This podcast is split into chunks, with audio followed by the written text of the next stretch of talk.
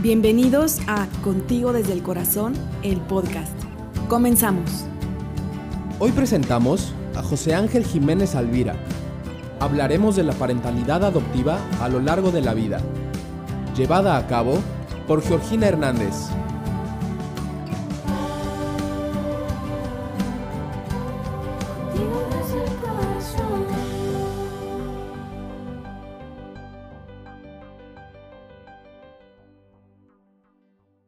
Hola, ¿cómo están? Buenos, buenas tardes, buenas tardes en España también. Hola, Eh, quiero darles la bienvenida el día de hoy a, a- a este espacio de Contigo desde el Corazón, en donde vamos a, a entrevistar a, a José Ángel Jiménez Alvira, que estoy verdaderamente ilusionada por esta, por esta entrevista. Te agradezco, José Ángel, que estés acompañándonos el día de hoy. Encantado. Y bueno, todos conocemos a, eh, a José Ángel, su trabajo, el libro de Indómito y Entrañable, pero quiero presentarlo con ustedes. José Ángel nace en Zaragoza, es psicólogo por la Universidad de Innsbruck en Austria, especialista en psicología de grupos, docente en el Instituto de Ciencias de la Educación de la Universidad de Zaragoza, técnico de gobierno de Aragón, trabajando con proyectos y programas de atención a la infancia, especialmente en el campo de la adopción y del acogimiento familiar. Padre adoptivo, autor de Indómito y Entrañable y coautor de Siete vidas tiene un gato. Pues es un gusto enorme que nos acompañes hoy, José Ángel. Muchísimas gracias. Encantado de estar con vosotros aquí. Gracias.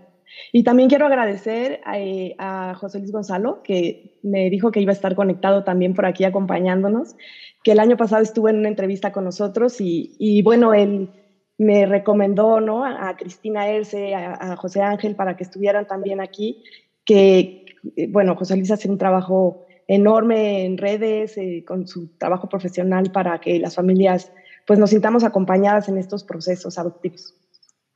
Y bueno, José Ángel, iniciando, porque tenemos una hora, pero con tanto que hay que decir, eh, en tu libro explicas eh, que no se puede querer a alguien a quien acabamos de conocer. Yo me he dado cuenta con otras familias adoptivas que de pronto se, siente un poco de culpa porque en el momento en que llegan los hijos no se puede querer desde el primer momento, ¿no? Y tampoco sienten que sus hijos los pueden llamar mamá o papá desde el primer momento. ¿Cómo se va aprendiendo a ser papá o a ser hijo? Bueno, la paternidad hay que, hay que aprender a realizarla y se tiene que ir realizando poco a poco. Es evidente que cuando nosotros conocemos a una persona, no la queremos. Podemos estar predispuestos a quererla, eh, puede gustarnos, puede... Pero el cariño, el afecto, el amor, pues nace del contacto, del conocimiento, del intercambio, del día a día. eh, y esto nos pasa con nuestros hijos eh, totalmente. Con los adoptados es clarísimo, y hay muchos padres angustiados por el hecho de que de repente dicen, es que no siento nada por él.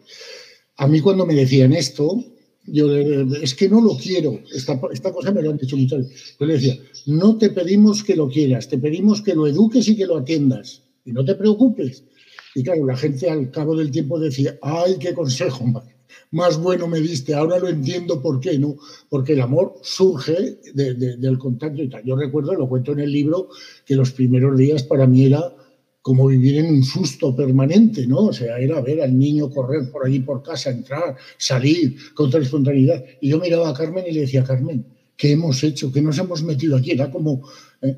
Y a él le pasaba exactamente lo mismo. No nos podía querer. ¿Cómo nos iba a querer si no nos conocía? Eso es cuestión de tiempo.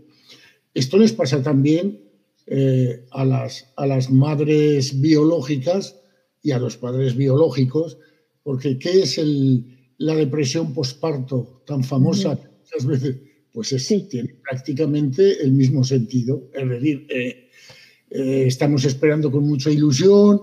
eh, el- durante nueve meses el niño va creciendo, decimos muchas cosas y de repente aparece en nuestra vida un ser que ya está allí, al que tenemos que querer por obligación, pero de momento sentimos que, que nos ha creado un problema y que no sabemos qué hacer con él. Bueno, hay que aprender a quererlo, claro. Entonces lo que tenemos que hacer es cuidarlo, educarlo y poner todo nuestro empeño. Y ya lo querremos.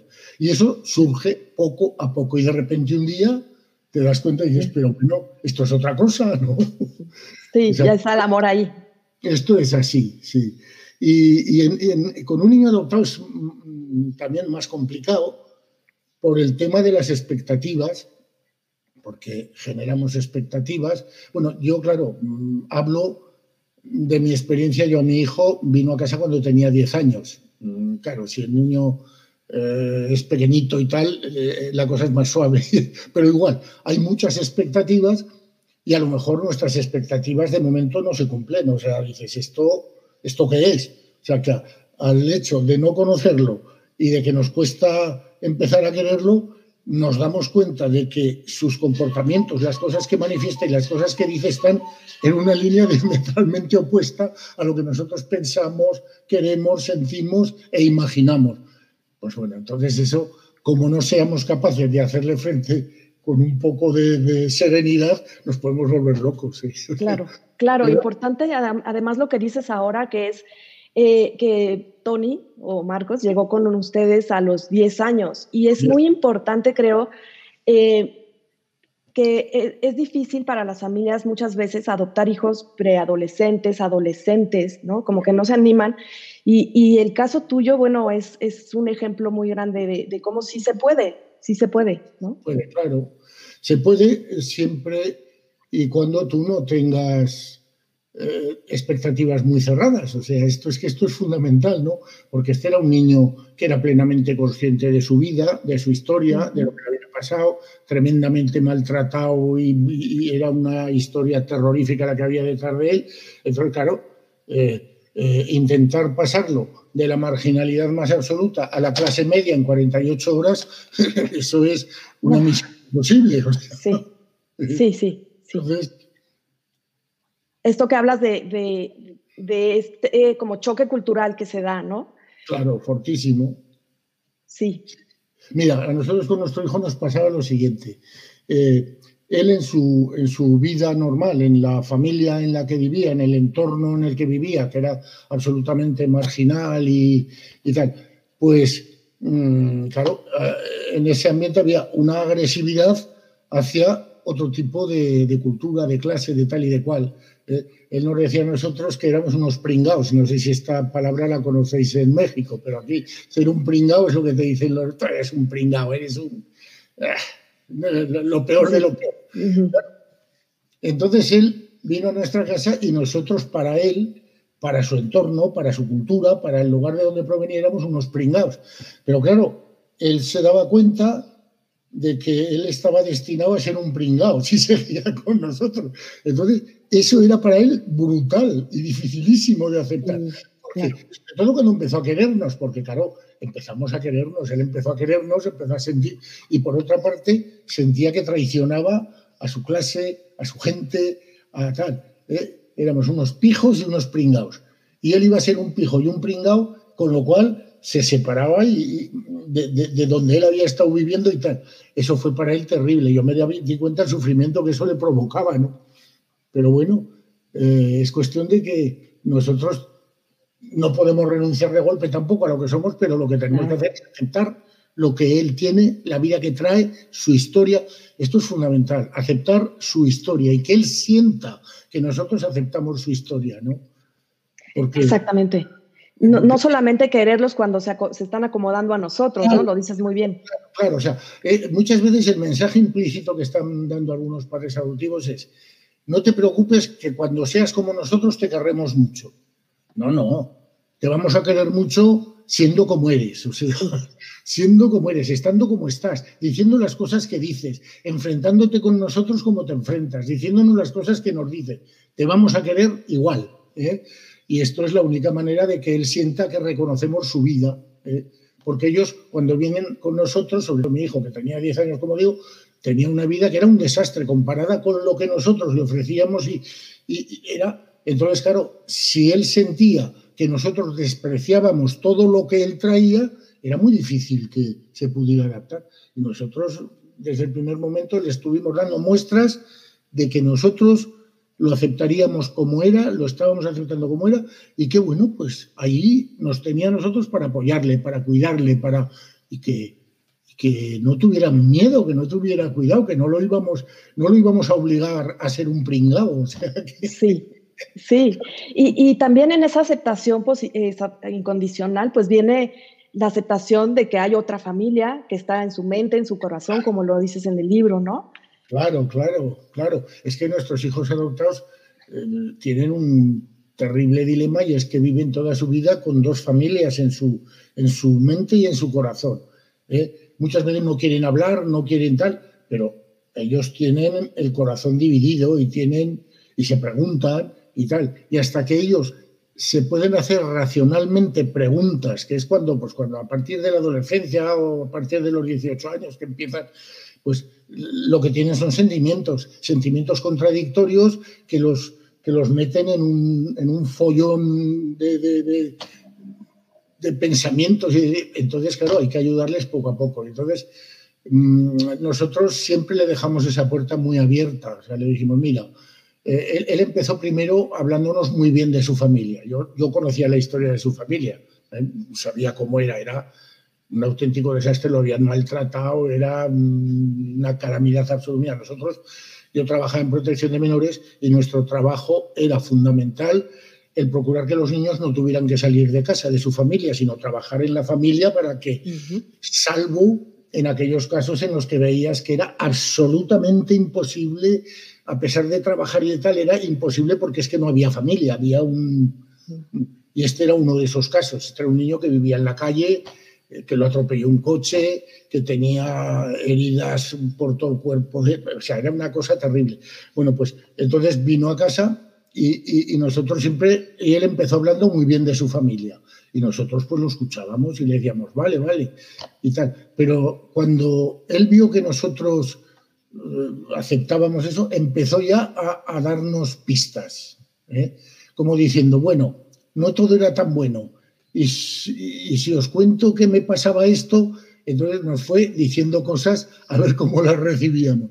Y nosotros siempre le decíamos, tú no te sientas mal. Tú eres una víctima de lo que ha pasado. Y tu familia fueron también víctimas. Ellos no son así, ni te hicieron eso porque quisieran ni porque no sabían hacer otra cosa. Entonces, muy mal lo que te hicieron.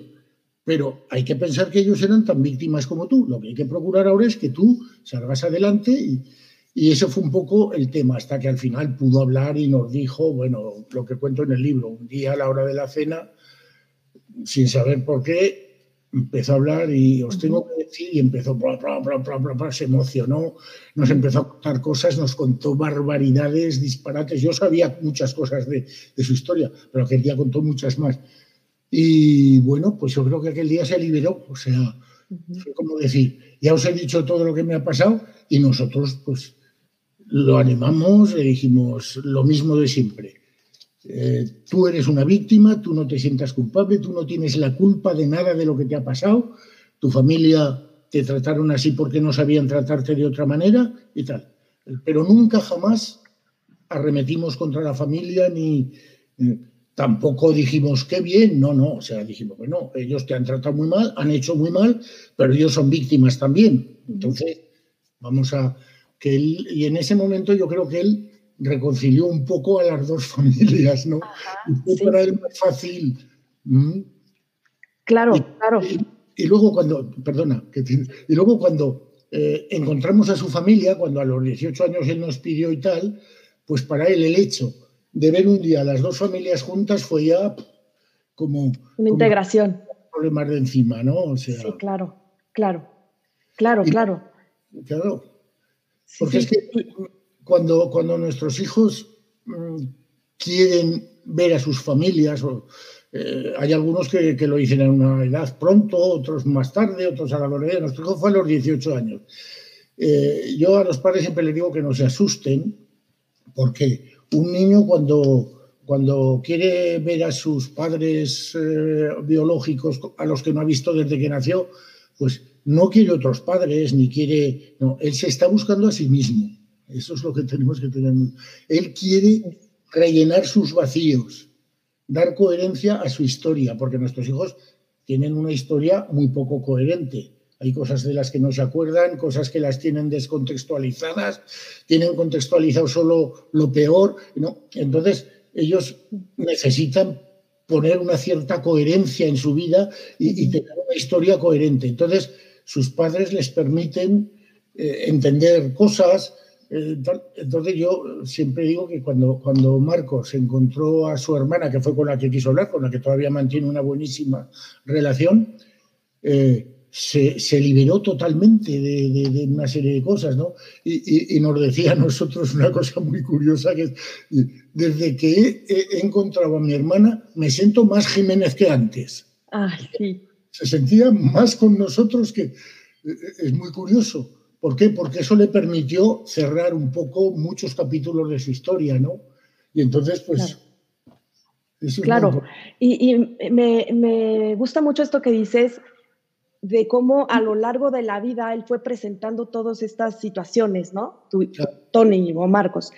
Y, esto nos habla de que la adopción es algo que se vive durante toda la vida, porque de pronto hay un abordaje en adopción que es como, fue adoptado, es algo que pasó, pero hoy ya eres nuestro hijo y como sin nada. Y, la verdad es que la adopción es algo que se vive durante toda la vida como hijos y como padres. Claro, sí, sí. Pensando además una cosa que yo creo que es fundamental, que el, adjetivo adoptivo mm, es, yo creo que muchas veces es más bien una rémora, porque nuestros hijos son nuestros hijos, sí. que tienen unas circunstancias especiales, es decir, y que nosotros como padres las tenemos que considerar. Es decir, eh, eh, ¿qué tenemos que hacer los padres? Los padres tenemos que hacer es atender a las necesidades de nuestros hijos. Esa es fundamentalmente nuestra tarea.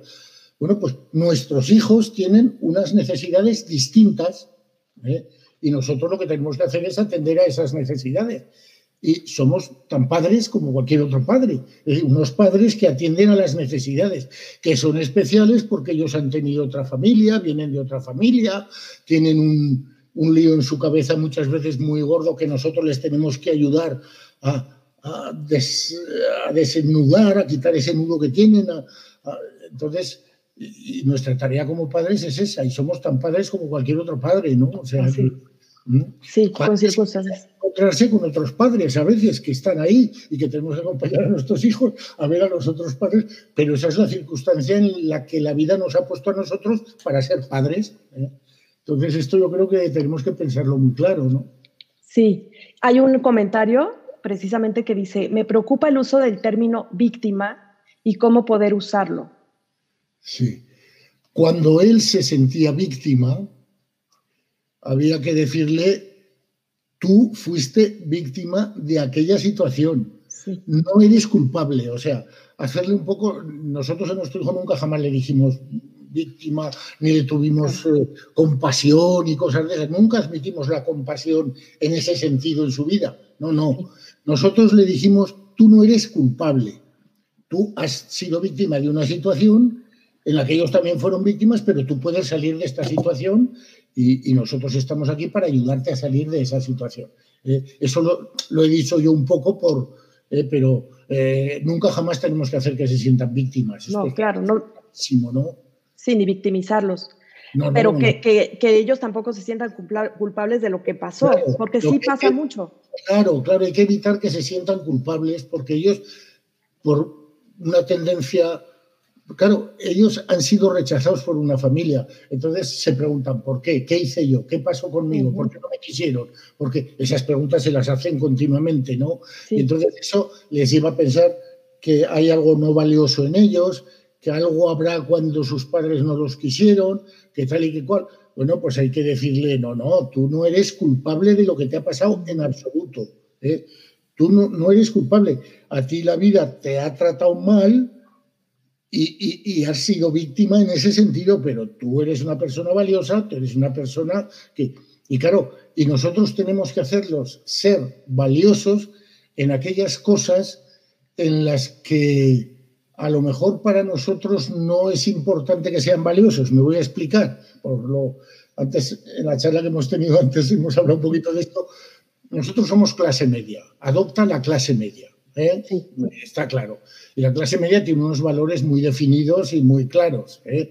Nosotros, evidentemente, el pertenecer a una clase media hace que tengamos unas expectativas de clase media y que queramos que nuestros hijos sean como nosotros y que, eh, bueno, pues que si no iguales, iguales, pues muy parecidos. O sea, que, que tengan unos estudios, que tengan una buena profesión, que se ganen bien la vida, que formen una familia, que sean independientes, que tal, bla, bla, bla, bla. Eh, pero nuestros hijos mm, muchas veces, por las circunstancias de su vida, no pueden responder a las expectativas que nosotros tenemos sobre ellos.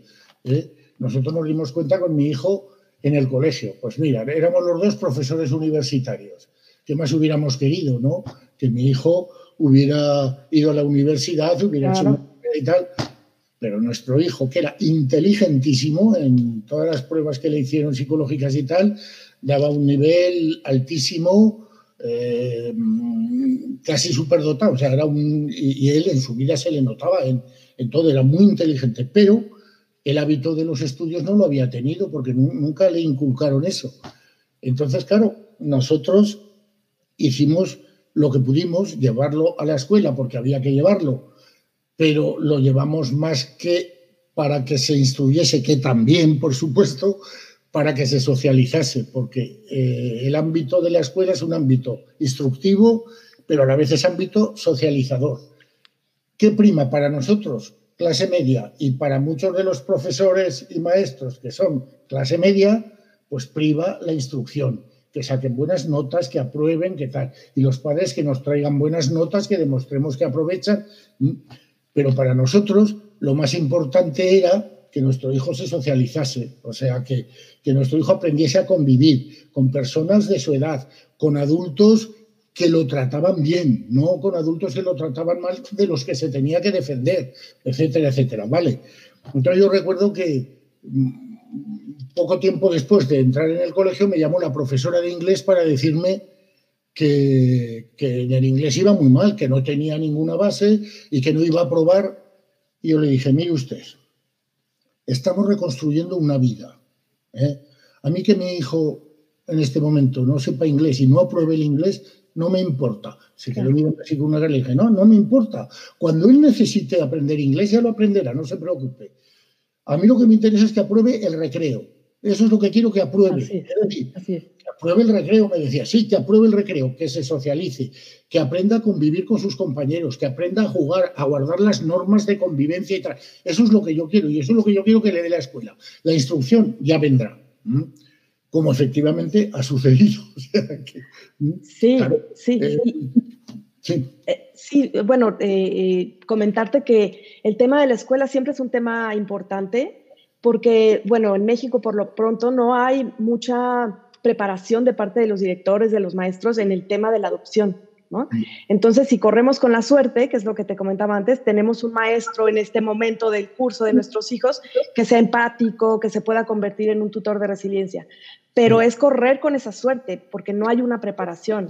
Sí, sí, sí. No, está claro. Además, vamos a ver, eh, yo siempre dije que que eso, que lo fundamental es que la persona con la que a nuestro hijo le toque sea una persona razonable, que sepa entenderlo. Que las grandes concepciones pedagógicas de un centro, los grandes principios no sirven para nada si la persona con la que está en contacto no es eso, una persona empática, una persona que lo apoya, una persona que... Esto eso está clarísimo. Ellos necesitan tener personas que los entiendan, porque, claro, estos niños además son en el entorno escolar, claro que son muy difíciles y son muy, eh, muy conflictivos, son desestabilizadores, desestabilizan y tal. Pero claro, a mí una vez me dijo un, profesor, es que usted no sabe lo que es tratar con su hijo. Le dije, que, yo no sé tratar con mi hijo. ¿Se da usted cuenta de lo que me ha dicho? Usted está con él unas horas al día, pero yo estoy siempre, a todas las horas, por la mañana, por la noche, las vacaciones, los fines de semana. Es mi hijo, vive conmigo. ¿Usted cree que yo no sé cómo es mi hijo? Claro. Entonces yo cuando está conmigo hago todo lo posible por apoyarle, por ayudarle, porque cuando está en la escuela, que yo lo entrego a la escuela con, la, con el sentimiento de que la escuela va a cumplir con su obligación, es usted el que tiene que apoyarle, entenderle, acompañarle Es decir, no vale decir, es que este niño es imposible. No, señor, no es imposible. Es un niño que no tiene la culpa de lo que le ha pasado. Así es. Y bueno, con ese profesor no hicimos carrera, ¿eh? No, no, definitivamente. Con otros profesores sí, pero con este no, no hubo manera. ¿eh? Fue una pelea durante todo el año y hubo que apoyar mucho nosotros en casa a Marcos porque eh, los, eh, los estímulos que recibía de este profesor no eran buenos. Tuvo otros excelentes, o sea, a los que todavía recuerda y a los que todavía quiere, o sea que Claro, se quedan marcados en sus vidas, ¿no? Tal cual. Él de las personas de su infancia tiene unas personas a las que ha olvidado, otras a las que no quiere ni hablar y otras a las que adora y con los que todavía mantiene contacto. ¿eh? O sea, con sus primeros. ¿Qué tan importante? ¿Qué tan importante? Claro, claro. Sí, ¿Qué tan importante es un maestro en la vida de una persona? Totalmente, claro.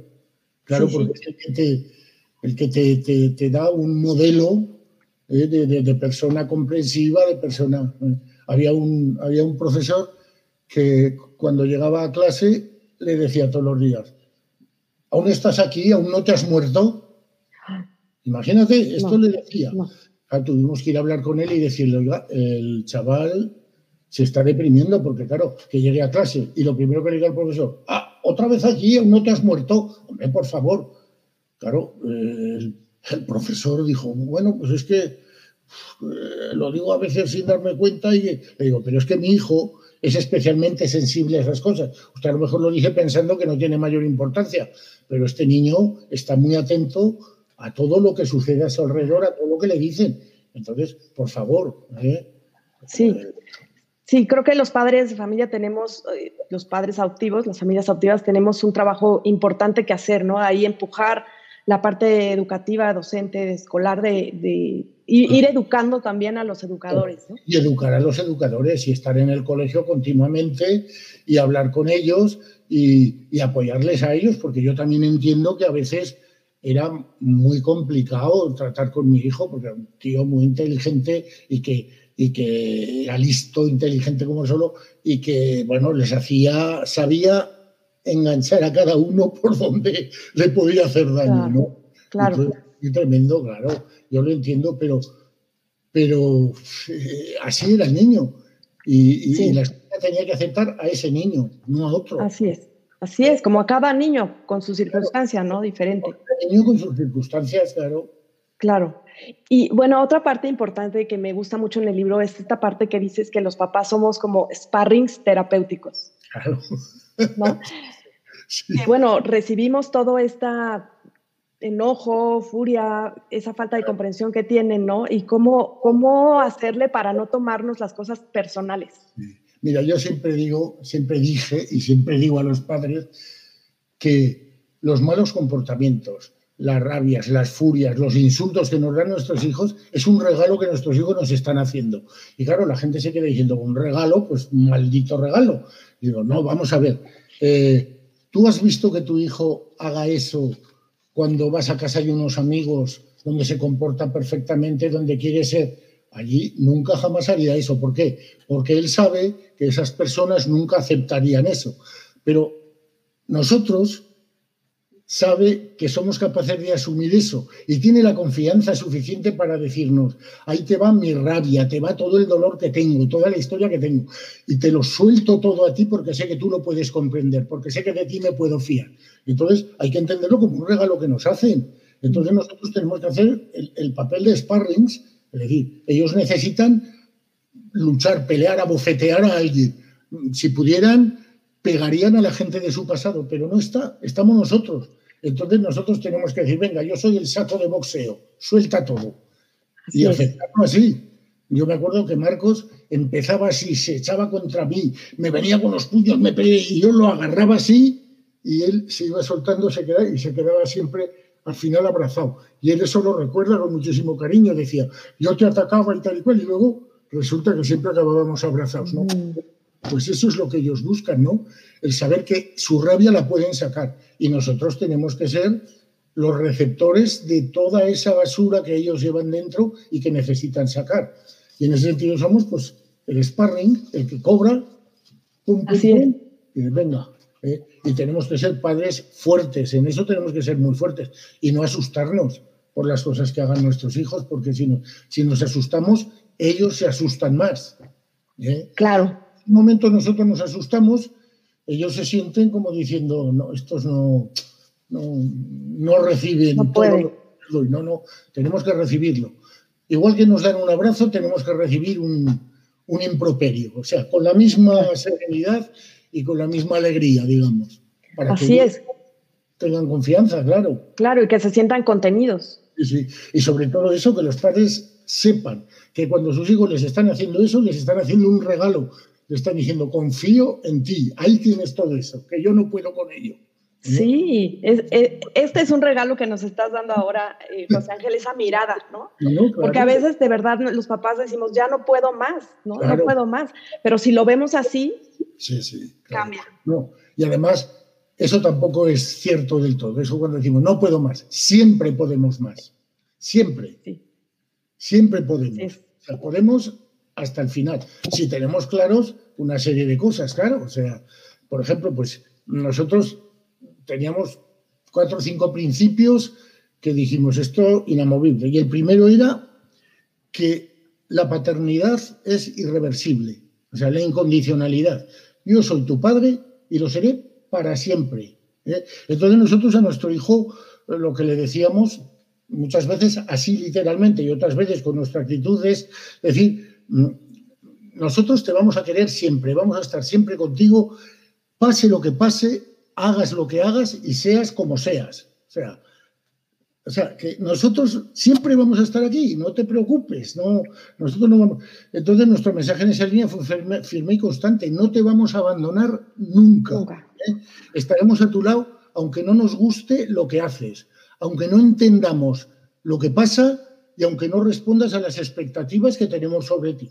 Estaremos siempre ahí, entonces, este es un mensaje importante. Es una equivocación que cometen muchos padres adoptivos de muchas veces decirle a tu hijo, si te quieres ir, vete. No, por favor, no hay que decirle nunca eso. Lo que hay que decirle, ¿cómo que te vas a ir? Tú te vas a quedar aquí. ¿eh? Y vas a estar siempre con nosotros. Y nosotros te vamos a aceptar tal y como eres. ¿Que pasan cosas que no nos gustan ni a ti ni a mí? Bueno, pues nos aguantaremos, pero aquí estaremos. Eso es muy importante, ¿no? Yo recuerdo que, que Marcos una vez eh, nos enfadamos mucho, pues no sé qué, no recuerdo ahora lo que pasó, la circunstancia no recuerdo, yo le dije algo tal y yo me debí, él me dijo algo y yo me enfadé mucho, ¿no? Y entonces él debió decir, este es el fin, porque pasó una temporada larga pensando, mis padres me van a echar, mis padres me van a echar, ellos siempre tienen ese temor. Y entonces me dijo, bueno, pues nada, ya hemos llegado hasta aquí, ya veo que no, pues entonces hago las maletas y me voy. Y entonces lo cuenta porque lo escribió en un pequeño artículo que le pidieron. Dice, entonces mi padre cuando le dije eso se puso más furioso todavía y me dijo, irte de aquí, ni lo sueñes, tú te vas a quedar aquí, te guste o no te guste, porque esta es tu casa y vas a pasar por el aro, te guste o no te guste. Dice, aquella noche fue la primera noche que dormí a piernas en mi casa porque me di cuenta que mis padres no me iban a echar nunca, como así ha sido, claro. O sea, ellos lo que necesitan es reafirmación de ese tipo. Eso de decirle, si, si te quieres ir, vete, la puerta está abierta, nadie te obliga. ¿Cómo que no? Claro que sí, le obligamos nosotros que somos sus padres. Y cuando dice que se va a ir, ni hablar. O sea, no te vas, no te vas a ir de aquí, ¿no? Eso es muy importante. Ese mensaje es fundamental. Así es. En el libro lo, lo, lo pones como aquí, ni se tira la toalla, ni se mira para atrás. Ni se mira para atrás, nada. No, no, no, eso está claro. O sea, somos padres y tenemos que tirar para adelante. ¿Que se, se pone la cosa muy difícil? Pues bueno, pues eh, tendremos que apechugar con eso ¿eh? y tirar para adelante. Y cuando no podamos, pues pediremos ayuda, eh, haremos formación, lo que sea. O sea en una investigación que hicieron poco antes de que yo me jubilase, que leí una cosa que me pareció muy interesante, que uno de los elementos que favorecen el, mantenimiento de una adopción correcta y de una buena relación con los hijos son los padres que se forman, que acuden a formación, ¿eh? Eh, los padres que aceptan la situación de sus hijos, los padres que buscan ayuda cuando la necesitan. Esas son características fundamentales. Pues sí, si nosotros no podemos, pediremos ayuda. alguien habrá que nos ayude.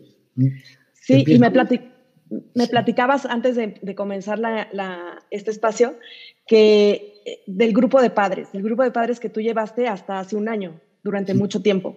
Esa es una parte fundamental, ¿no? Es fundamental, eso es radicalmente fundamental. Yo me he dado cuenta que es la mayor ayuda que pueden tener las familias adoptivas. Un grupo en el que no había ningún compromiso, nos juntábamos y la gente hablaba. Solo por el hecho de poder hablar y de repente darse cuenta de que estaban ante gente que tenía los mismos problemas que ellos, que no les juzgaban, ni les criticaban, ni tal, sino que les decían, madre mía, pues eso me pasó a mí, eso tal y cual, ya empezaba a tranquilizar mucho. Y hubo padres que no necesitaron más que eso. Y donde el que tenía un problema lo podía lanzar ahí y decir, ¿qué hago? y entonces muchas veces te miraban al terapeuta y te decían, ¿qué hago? Y tú decías a los demás padres, ¿qué haríais vosotros en este caso? Y empezaban a, y daban unas soluciones magníficas, de forma que al final el coordinador del grupo no tenía que decir nada, decía, mira, aquí tienes varios modelos de lo que están haciendo y tal y cual. Y, esos padres se apoyaban entre ellos, eh, mm, se ayudaban. Cuando veían un padre apurado le decían, este fin de semana marchate de vacaciones y tráelo a mi casa. Y vosotros iros por ahí y, liberaros un poco del chico, que no os preocupéis, que os lo cuidaremos, que tal y que cual. Bueno, estas cosas así. Entonces este grupo era un grupo que no era permanente en cuanto a su existencia. Todos los jueves a las 8 eh, de la tarde nos juntábamos pero por allí venía el que quería. Y había unos que venían, estaban tres sesiones y se iban, otros estaban un año, otros Han pasado cientos y cientos de personas y realmente se han solucionado muchos problemas, muchísimo, solo con el hecho de estar allí. Evidentemente en el grupo había una cobertura detrás eh, psicológica, había un terapeuta que cuando los padres necesitaban una intervención pues más individual, pues se le, se le, llamaba y decía, oye, vamos a hablar, vamos a tener unas sesiones, tal y cual. Si el chico necesitaba atención, pues se le... Es decir, que... Pero el grupo en sí, nada más, en aquellas reuniones informales en las que no había ni tema, porque eh, proponíamos un tema, pero el grupo te llevaba por otros caminos. Entonces, pues el grupo iba por el camino que, que el grupo quería, ¿no? A veces preparabas una cosa y decías, hoy va a ser una sesión y de repente había uno que decía, oye, he tenido un problema que tengo y el grupo ya se iba por ahí. Bueno, pues eso era lo que el grupo quería, ¿no? Así es. Así es, sí. Pues, sigue todavía vigente. Lo que pasa es que yo ya no estoy, ya me retiré porque ya uno es muy mayor y ya, pues, y además hay gente joven detrás muy valiosa y tenemos que saber dar un paso atrás. Yo ya lo he dado hace tiempo. De vez en cuando, pues me sacáis algunos de, sí ese agujero en el que ya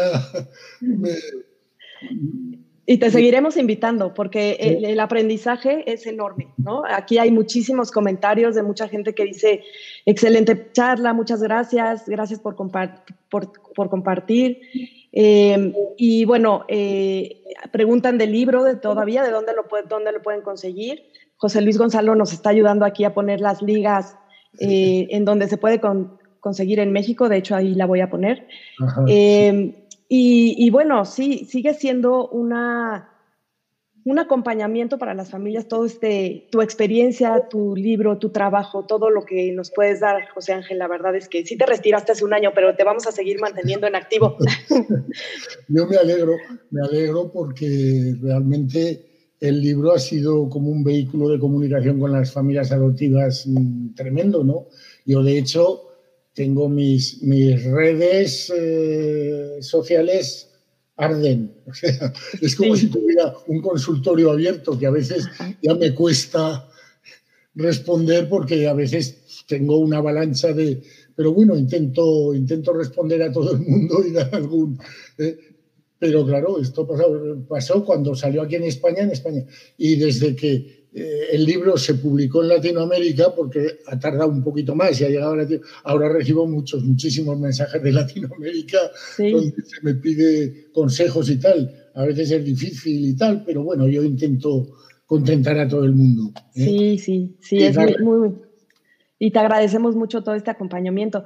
Fíjate, quería platicarte de, Javier Mujica, El otro día estaba leyendo un artículo de él que dice, es una aberración decir que una adopción ha fracasado cuando solo han pasado 10 o 14 años de que se adoptó.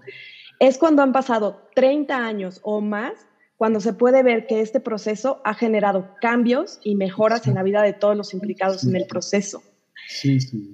Entonces, hay, eh, eh, bueno, Marcos en el libro de Siete vidas tiene un gato habla mucho de la resistencia que deben tener los padres adoptivos. Cuéntanos cómo es esa resistencia. Este es tremendo. Eh, Marcos, eh, cuando habla o alguna vez a familias adoptivas, que alguna vez hemos conseguido que lo hiciera, no le gusta mucho, pero porque dice que eso no es lo suyo, que lo suyo no es dar conferencias y tal, pero siempre les ha dicho a los padres lo mismo, resistid, aguantad. Eh, yo si no fuera por la resistencia de mis padres, no estaría aquí. Mis padres aguantaron todo lo que había que aguantar y más y ahora lo reconozco y tal y cual. Y, bueno, cuando a nosotros nos preguntan, bueno, ¿y cuándo empezó Marcos a ser una persona normal, digamos? O sea, a estar en la vida sin que os causase ya preocupaciones. Pues sí, a los 27 años. Así es. Cuando nosotros decimos esto en alguna charla o conferencia, los, padres echan las manos a la cabeza y dicen, Dios mío, lo que nos falta. Sí. Y Javier Mújica dice eso. Javier Mújica conoce muy bien a Marcos. Javier Mújica es amigo nuestro, muy amigo. Hemos tenido muchísima relación con él, la seguimos teniendo. Y, bueno, pues ha conocido la historia con Marcos, ha hablado con él. Eh, y, yo creo que cuando dice eso está pensando en uno de los que está pensando, es, el Marcos, porque Marcos hasta los 27 años, pues pero fue además una cosa muy sorprendente, que también esto se lo digo a los padres adoptivos, porque mm, merece la pena que la tengan en cuenta. Marcos nos creó muchas preocupaciones y las preocupaciones conforme iba siendo mayor eran mayores, porque los líos en los que se metía eran mayores, claro, cada vez. Cuando es pequeño, pues es muy gracioso y muy tal, pero cuando es adolescente hay cosas que ya no son tan graciosas. Y cuando ya tiene 25 años, pues las cosas dejan de ser graciosas totalmente. O sea, entonces, muy preocupante. Entonces, Marcos a los 27 años mm, eh, tuvo una circunstancia en su vida que fue como una, una especie de, tuvo un desengaño, eh, un desengaño amoroso y, y, se quedó como muy, muy tocado. Nosotros no lo habíamos visto nunca así. Y entonces fue como si en su cabeza hubiera, se hubiera movido algo, un, tic, un interruptor que hubiera puesto algo en marcha y a partir de ahí empezó a reflexionar, empezó a pensar y cambió de vida, cambió de manera de ser, empezó a ser más formal, empezó a replantearse su vida, empezó a hablar conmigo, a contarme cosas, a mostrarme sus sentimientos, a escuchar los, consejos que nunca los escuchaba y tal. Y a partir de ese momento cambió, 27 años tenía. o sea que esa puede ser una edad aproximada. Claro, Claro, y en ese caso eh, también quisiera que nos platicaras, porque cuando, cuando eh, te mandé un correo para invitarte a la, a la, entrevista, tú me dijiste, bueno, tengo pues mucho que contar a las familias porque la adopción, la parentalidad adoptiva no se termina nunca. Claro, pues, ¿cómo, es, ¿Cómo es el día de hoy esa parentalidad adoptiva tuya y de Carmen con Marcos? ¿Cómo se vive al día de hoy, a tus 75 años? Sí, pues bueno, nosotros tenemos un, un hijo que es un encanto, ¿eh? con todo lo que era, es un encanto, es un hijo cariñoso, él es una persona sensata, es muy trabajador, es muy reconocible todavía, quiero decir, esa fogosidad y esa impulsividad y ese talante eh, indómito que, tenía, lo sigue teniendo, sigue siendo como muy impulsivo y muy tal, pero es una persona que, dice que una de las cosas que más agradece él a la vida y a sus padres es que eh, hemos eh, conseguido frenarle los impulsos. ¿eh? Es decir, que él ahora piensa antes de actuar. ¿no? Entonces, la paternidad adoptiva es muy larga. Esto está claro, hay que acompañarlos. Hasta los 27 años, casi como si fuera un niño, estar encima, tal cual. Y a partir de ahí que ya maduran y que todos los, como yo he estado muchos años con, familias, trabajando con familias, pues lo que ha ocurrido es que he visto evolucionar a los hijos y aquellos hijos que venían con 15, 16, 17 años fatal, con unos problemas tal, cuando han cumplido veintitantos o treinta años, están absolutamente normales, se han incorporado a la vida, se han incorporado al trabajo. Entonces, eh, Nosotros ahora, la relación con Marcos es de otra manera. Él sigue necesitando de nosotros. ¿Eh? Él de vez en cuando da un toc toc, estáis ahí, es como, como decir, todavía estáis. Ah. Eh, eh, de vez en cuando te das cuenta de que tiene reflejos como que le traen un poco ese miedo al abandono que no les abandona nunca. Y él me lo ha confesado alguna vez. Él dice, eh, yo ahora estoy muy bien, estoy seguro, tengo a mi mujer, tal igual, pero siempre hay momentos en los que como que se te tambalea algo, ¿no? Entonces se ocurre siempre a sus padres. ¿eh? Cuando tiene, pues bueno, con su pareja tiene algún problema, todos tenemos problemas alguna vez en la vida con nuestra pareja, cuando él tiene un problema, pequeño problema con su pareja, muchas veces hace un mundo de eso. ¿Qué ocurre? Que de nuevo se encienden las alarmas. ¿eh? Eh, el abandono, me va a abandonar, no me y, y, siempre eh, ha cogido la costumbre de llamarme y hablar conmigo. Entonces hablamos, me lo cuenta, tal, se tranquiliza y al día siguiente el problema ha desaparecido, porque muchas veces no es mi problema, es, pero él, en cuanto ve el mínimo, se alarma, o sea, es muy curioso, ¿no? Entonces tenemos que estar ahí sabiendo que ellos siguen necesitando de nosotros, no ya como, como era cuando eran niños, pero sí eh, que sepan que nuestra presencia está ahí, o sea, que estamos. ¿eh?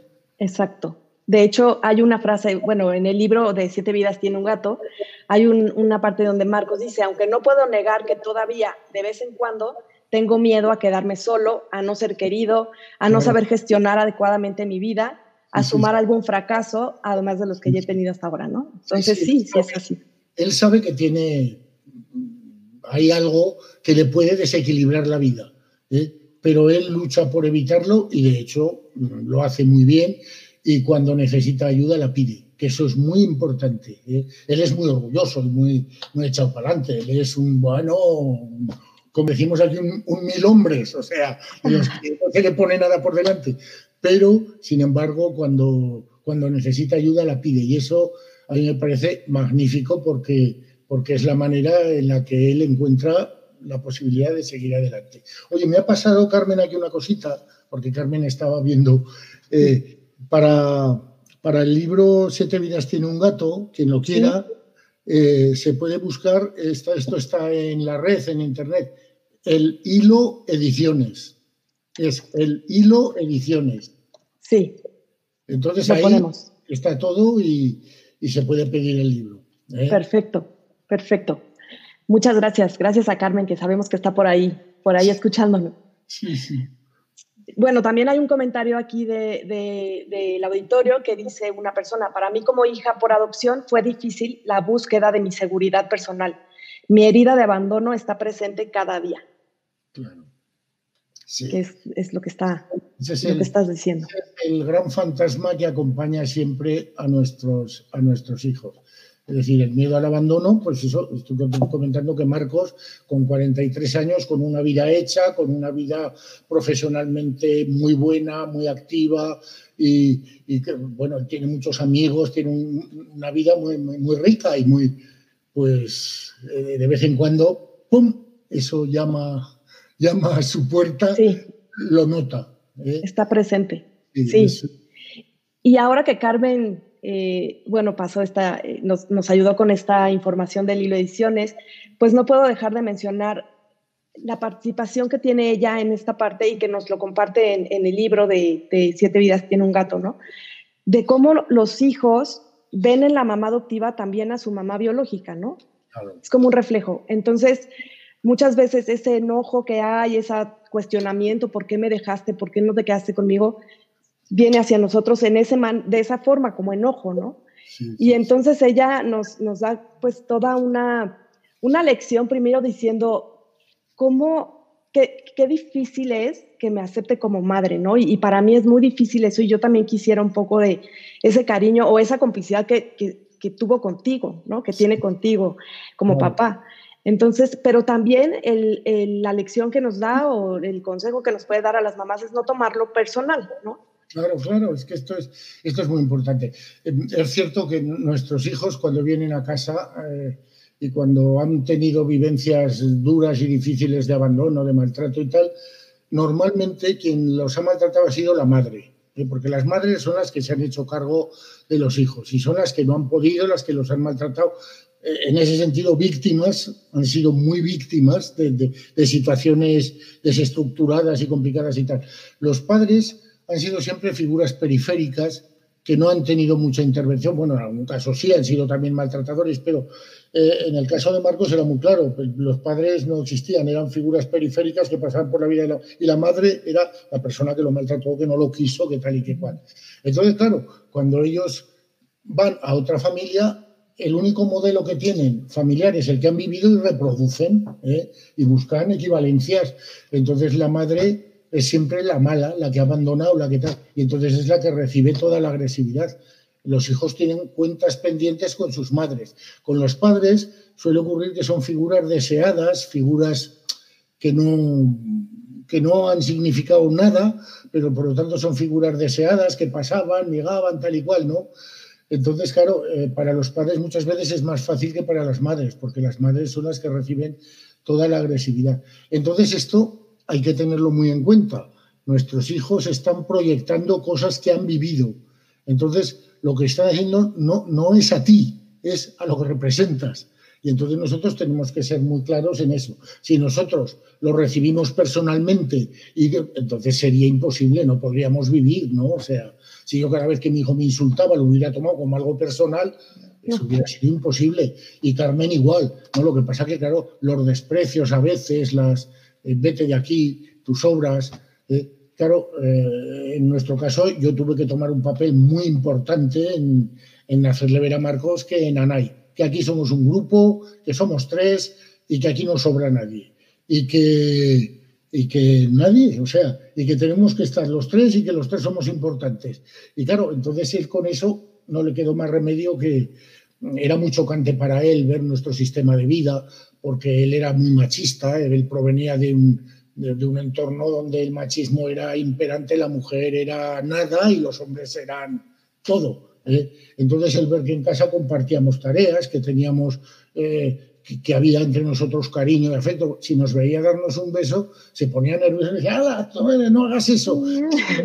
de nosotros, o sea, le, daba pudor ver entre nosotros muestras de cariño, porque eso no lo había visto nunca, ¿no? Claro.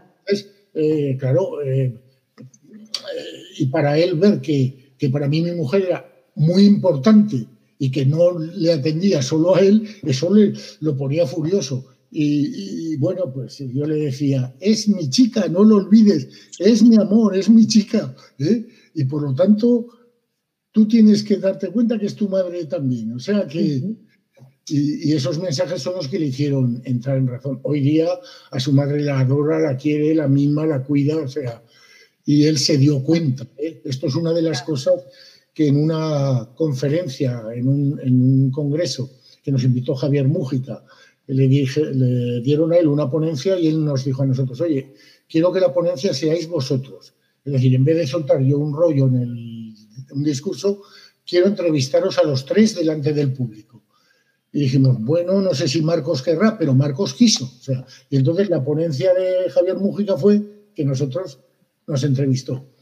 Y aquel día Marcos nos sorprendió porque por primera vez en su vida, sin haber hablado con nosotros nada, porque aquello surgió, o sea, no habíamos preparado nada, era espontáneo todo, pues contó todo lo que había pasado con su madre y dijo, yo me he dado cuenta que a mi madre la traté muy mal y que, y que tal, pero claro, es que a mí mi madre me había maltratado, y yo la figura de madre que tenía lo explicó, que nos dejó, bueno, sobrecogidos al público por, por lo que decía, y a nosotros porque era la primera vez que pedía casi perdón públicamente, por primera vez de, esta historia, ¿no? Y lo contó con una, y nos dejó, y, y, él eso lo ha reconocido y lo sabe, y entonces eso le ha permitido que su actitud con su madre ahora sea totalmente distinta.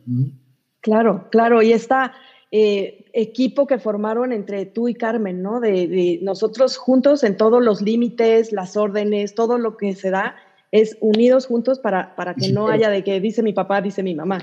Eso es fundamental. ¿eh? Nosotros ante él fuimos siempre unánimes. Algún pequeño desacuerdo había alguna vez entre nosotros, pero no se enteró nunca, porque nosotros todo lo hablábamos antes o lo hablábamos después. Oye, cuidado con esto, tal y cual. Nosotros aparecimos ante él siempre como un bloque. ¿eh? Es decir, eh, no había, no nos pillaba nunca en, contradicción. ¿eh? Y yo creo que eso para él fue muy importante, porque se encontró con, con bueno, lo que decía él, unos padres fuertes, que, que era lo que él necesitaba. O sea, cariñosos, cercanos y tal, pero ante determinadas situaciones como una roca. ¿eh? Y, por ejemplo, en la adolescencia eso es fundamental. En la, adolescencia nuestros hijos necesitan tener una pared delante de ellos que les refleje todo lo que... ¿eh? Sí, claro. Tenemos que estar a, todo, vamos.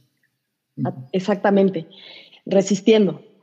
Eh, bueno, pues quiero decirte que tenemos muchísimos comentarios, todos agradeciéndote, eh, hablando de, cómo, poniendo ejemplos de sus hijos, ¿no? Lo que me pasa a mí, eh, el, tema del abandono, cómo lo, cómo lo han ido trabajando y pues cómo están aprendiendo de ti, de tu libro, dónde conseguirlo. Quiero decirte que, bueno, el auditorio que tenemos siempre es de primera porque todos los papás siempre están muy, muy participativos, muy atentos y siguiendo las entrevistas, pero hoy además hay grandes maestros como Florencia Lalor, Gaudencio Rodríguez, José Luis Gonzalo, que la verdad es que pues les agradezco mucho su presencia y que estén aquí acompañándonos. Y pues se nos está terminando el tiempo, José Ángel, pero quisiera en estos últimos minutitos pues dejarte la palabra si tienes algo más que agregar, que decirle, que aconsejarle a los padres adoptivos que te estamos escuchando hoy. Bueno, yo creo que hemos dicho ya muchas cosas. Yo en esto pues recojo e insisto en el tema que mi hijo insiste siempre, resistencia. Resistencia frente a todo. Eh, y, lo que decía él, eh, que el hilo no se rompa nunca, que esa es una cosa que decía, es como un tira y afloja con la cuerda. Y le decía a los padres, pero tenéis que procurar que la cuerda no se rompa nunca. No tiréis más. es decir, eh, tenemos que, mantener siempre el control de la situación y saber que nuestros hijos se fijan en nosotros, somos su modelo absolutamente, incluso cuando, cuando más rabiosos están, cuando parece que no nos escuchan, que no estamos siendo su modelo. ¿eh? Y ellos se fijan en nosotros y cuando ellos tienen que construir su vida, el único modelo válido que tienen es lo que han vivido con nosotros y construyen su vida sobre, sobre eso que parece que no atienden, que no. O sea, somos su ejemplo. Y esto yo creo que es muy importante que lo tengamos en cuenta. Así que resistencia y, ánimo porque yo siempre le digo a los padres adoptivos, lo estáis haciendo muy bien. A veces dudamos, lo estáis haciendo fenomenal, porque estáis haciendo lo que tenéis que hacer. ¿eh? Algún momento de sufrimiento, algún momento de tristeza, algún momento de, desconcierto, de no saber si lo estamos haciendo bien o mal. Y hay un consejo que siempre doy y que esto Cuando no sepáis qué hacer, cuando estéis en una situación y no sepáis qué hacer, no hagáis nada. Es mejor no hacer nada que hacer tonterías. Sí. sí. No hagáis nada. Estad ahí. La presencia para vuestros hijos es fundamental. Y a veces, pues todos necesitamos un poco pues, de, de presencia, de, complicidad, de silencio. ¿eh? Entonces, la presencia física solo para nuestros hijos es importante, que sepan que estamos allí. ¿eh? Y no os apuréis porque ya se os ocurrirá algo. Si de momento no se os ocurre nada, no hagáis nada, tranquilos, estad allí. Así es, a seguir, seguir, nuestro instinto y saber que nuestros hijos no necesitan padres perfectos, sino que necesitan padres humanos, que estemos ahí. Claro, y seguir el instinto, eso que has dicho, eso es muy importante no nos equivocamos. Normalmente no nos vamos a equivocar. Y si nos equivocamos alguna vez, que caramba, pues nuestros hijos lo saben entender, porque tampoco son, ellos entienden que los padres se equivocan alguna vez, ¿eh?